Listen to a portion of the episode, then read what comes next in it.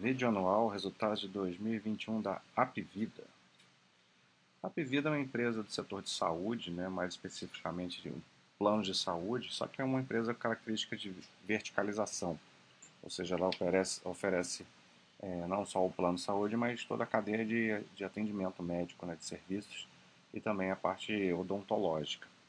É uma empresa que vem modificando muito, vem muito crescimento né, nos últimos últimos anos e agora vai se tornar uma empresa completamente diferente, porque para quem acompanha aí sabe que já existia aí um processo de fusão com a GNDI, a Intermédica, e que foi aprovada agora no início desse, do ano 2022.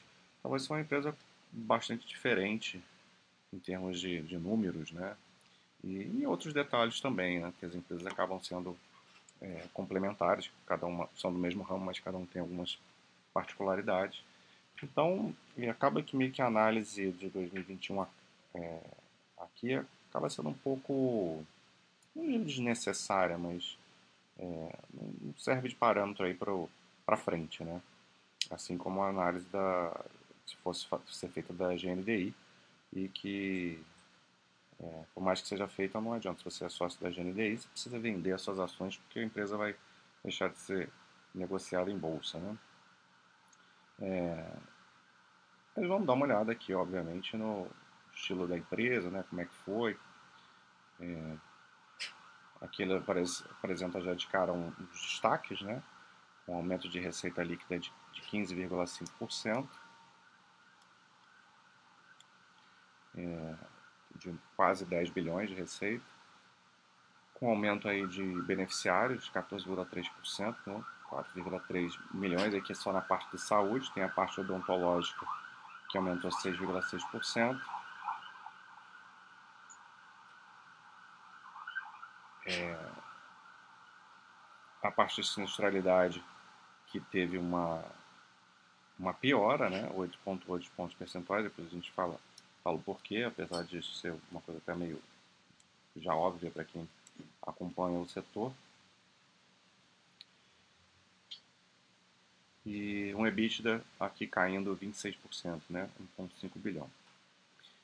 Aí aqui ela apresenta destaques também da, da GNDI, né, interessante que ela já está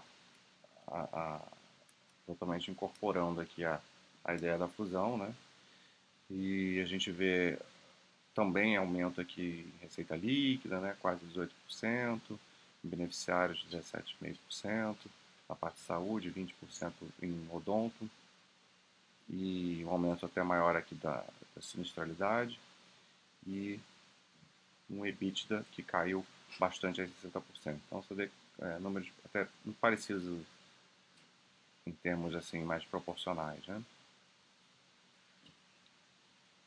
E aqui ela apresenta um proforma aí do que seria uma hipotética, um hipotético resultado em 2021, caso essas empresas já estivessem em conjunto, né?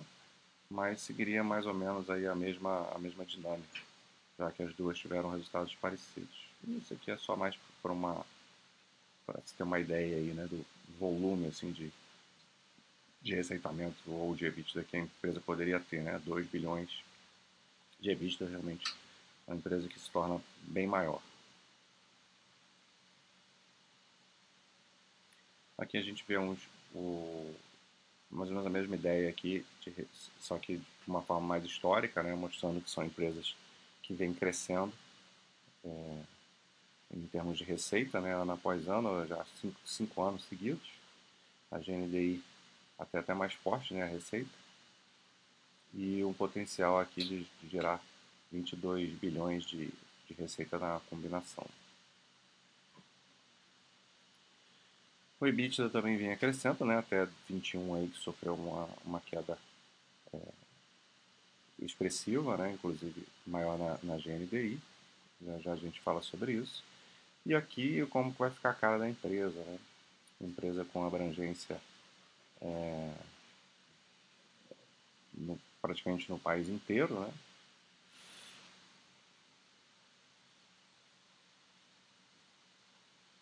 é, 84 hospitais, 60, é, 294 clínicas, mais 17 de medicina preventiva, 75 pronto atendimento, 262 centros de diagnóstico e mais nove hospitais que estão aí para entrar em operação. Estão listados aqui, né? a maioria da Apivida, mas tem alguns aí da, da GNDI. É uma empresa que vai ter aí, vai estar operando aí praticamente todas as regiões do país, né? Agência nacional.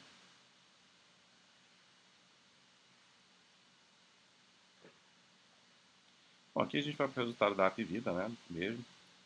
Afinal, o vídeo é da Apivida e não da companhia combinada. É, porque a companhia é a partir de 22, essa a combinação, e a gente está analisando 21 aqui. Então, a gente já mostrou aí o crescimento da, a receita líquida, que tá, ele está desmembrando por trimestre, mostrando um, receitamento um tanto quanto homogêneo, né, com esse crescimento. É... Agora, parte desse aqui vem por, por aumento orgânico e parte por aumento inorgânico, né? Empresa que vem ano após ano adquirindo várias outras outras pequenas empresas, então isso vai vai inflando aí a receita, né?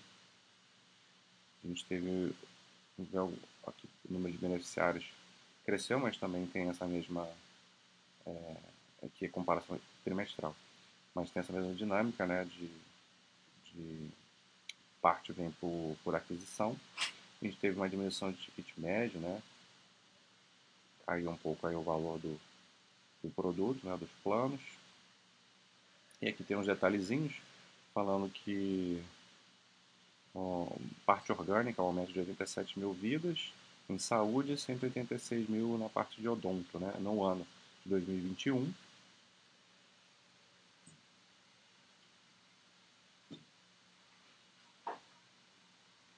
E mais os outros detalhes aqui que, que fica, fica um nível de detalhe muito grande aqui para esse vídeo. Eu acho que não, não compensa, ainda mais com, com a ideia de que a empresa vai modificar bastante. Na, na, no comentário por escrito tem pouco mais de detalhes para quem quiser é, se aprofundar.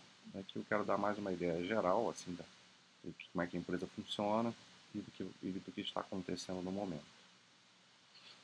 É, uma coisa que distorce muito a análise né, desse tipo de empresa é a questão da, da pandemia, da Covid, né, que a gente viveu situações atípicas em 2020 e também em 2021, e isso tende a se normalizar. Né? Então, boa parte dos resultados das variações de resultados tem, tem a ver, a maior parte tem a ver com, com a Covid-19. Então esse é outro fator de que torna a análise um pouco, não desprezível, mas precisa ser contextualizada. Né? Em 21 a gente sabe que teve no final do ano aí a, a Omicron, Omicron aumentando muito os casos, então isso vai foi principal é, responsável por aumento aí de, de atendimentos e a gente vê, vê aqui, né, no, no final do ano e continua aí no início de 22, mas não impacta o resultado de 21. E isso foi uma das coisas que aumentaram a sinistralidade e na comparação fica muito distorcido porque em 2020 a gente teve um efeito inverso com a parte do isolamento social. Ah, todos os atendimentos seletivos foram suspensos por boa parte do ano de 2020 e isso fez com que tivesse uma sinistralidade completamente anômala, muito baixa para o que é o normal de uma empresa de, de, de, saúde, né, de prestação de serviços de saúde. Então a gente teve aí 60,9%. É, e, e ao longo de, de, de 21, esses números foram, foram voltando a uma normalidade. E só que aí a questão é que além de voltar à normalidade do, dos exames normais, exames eletivos, ainda teve alguns picos relacionados à pandemia em 21. Então, fica claro aí, já se esperar de que houvesse um grande aumento da sinistralidade, que a gente vê aqui 69% em 21. E, e, e, por isso isso vai, claro, afetar o EBIT, né, o operacional. Esse é o principal componente, né, as despesas com, com saúde, né, que o, que a empresa tem com os, com os atendimentos, né, com a prestação de serviço. Dessa, tem vários fatores que compõem a sinistralidade desse tipo de empresa, mas o principal é essa parte maior aqui, azul mais escura, que é a sinistralidade caixa. Né? É, outros fatores menores também afetam.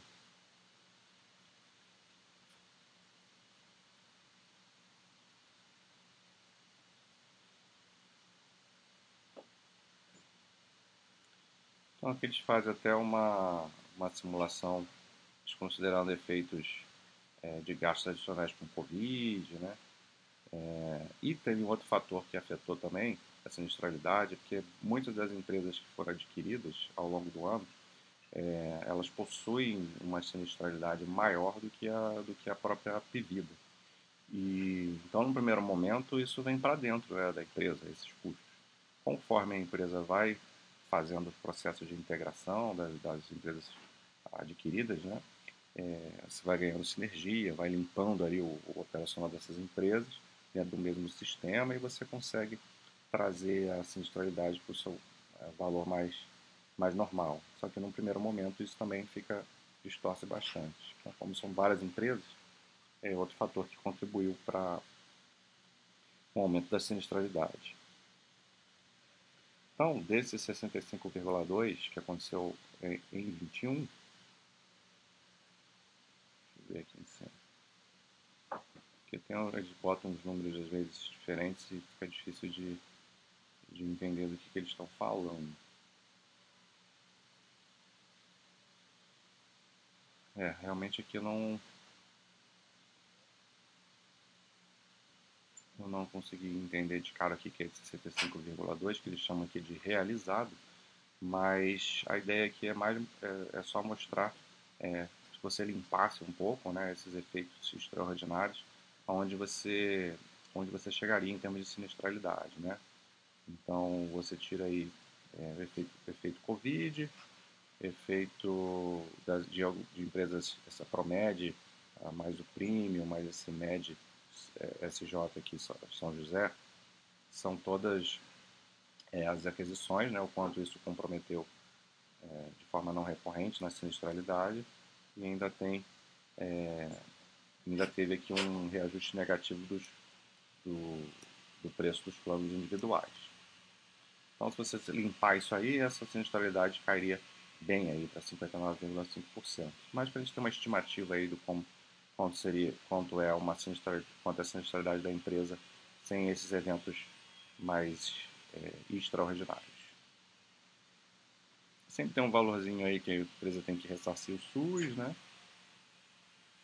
Mas também não, não quero entrar nesse nível de detalhe. Despesas operacionais aumentaram porém a participação em relação à receita diminuiu, então é um fator é, positivo. Né? Aqui é a parte é, com vendas, né, na verdade, a, a parte administrativa ela aumentou tanto a despesa absoluta, o número absoluto, quanto a participação na receita. E aqui a gente chega no EBITDA, que a gente viu aí uma, uma queda né, grande de 26%, que tem muita relação com, com a questão lá do, da, do aumento da, da sinistralidade mesmo. Aqui tem um EBITDA é, excluindo esse ILP aqui. Esse ILP tem a ver com, com bônus né, de, de, de executivos. E o lucro líquido também mais, mais distorcido ainda por conta de, dos mesmos fatores que afetam o EBITDA, entre outras coisas que afetam o resultado financeiro, como amortização, né, depreciação, é, entre, entre, outras coisas. Então, não adianta ficar se atentando muito a número no resultado da Pivida, tanto por esses fatores como aquilo que eu comentei lá no início, de a empresa é, se tornar uma empresa bastante diferente aí com a combinação e tem todo aquele momento inicial, né, de ajuste, de, de captar sinergia. Então, talvez leve um tempo aí para a gente realmente poder fazer uma análise, um estudo de o que, que é a, vai ser a nova empresa, né? Talvez só em 2023 a gente realmente vai ter uma ideia da força dessa, dessa empresa, mas vai ser interessante acompanhar em 22 o processo de integração. Se vai afetar muito margem, é, porque em números absolutos é óbvio que vai aumentar tudo, né? Você somou as duas. Então, é o esperado.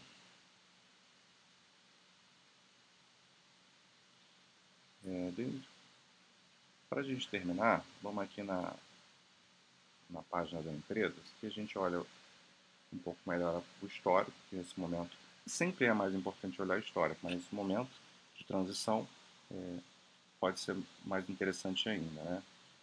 Então, a gente vê um EBITDA aqui aumentando ano após ano, né, com uma queda por conta dessas questões específicas, especialmente da sinistralidade, em 21. É uma empresa que vem em, em crescimento, né? E teve essa questão da pandemia afetando muito a empresa nesses dois últimos anos. Aqui apresenta essa, esse que eu ainda não consegui entender quando eu, quando eu fiz a, a parte escrita, porque a empresa fez um follow, uma captação, né, um follow-on, é, e ela se capitalizou e está com tá com caixa líquido, né? Só que aqui, esse caixa que está aqui de 2 bi, ele só pega a parte de, de curto prazo, né?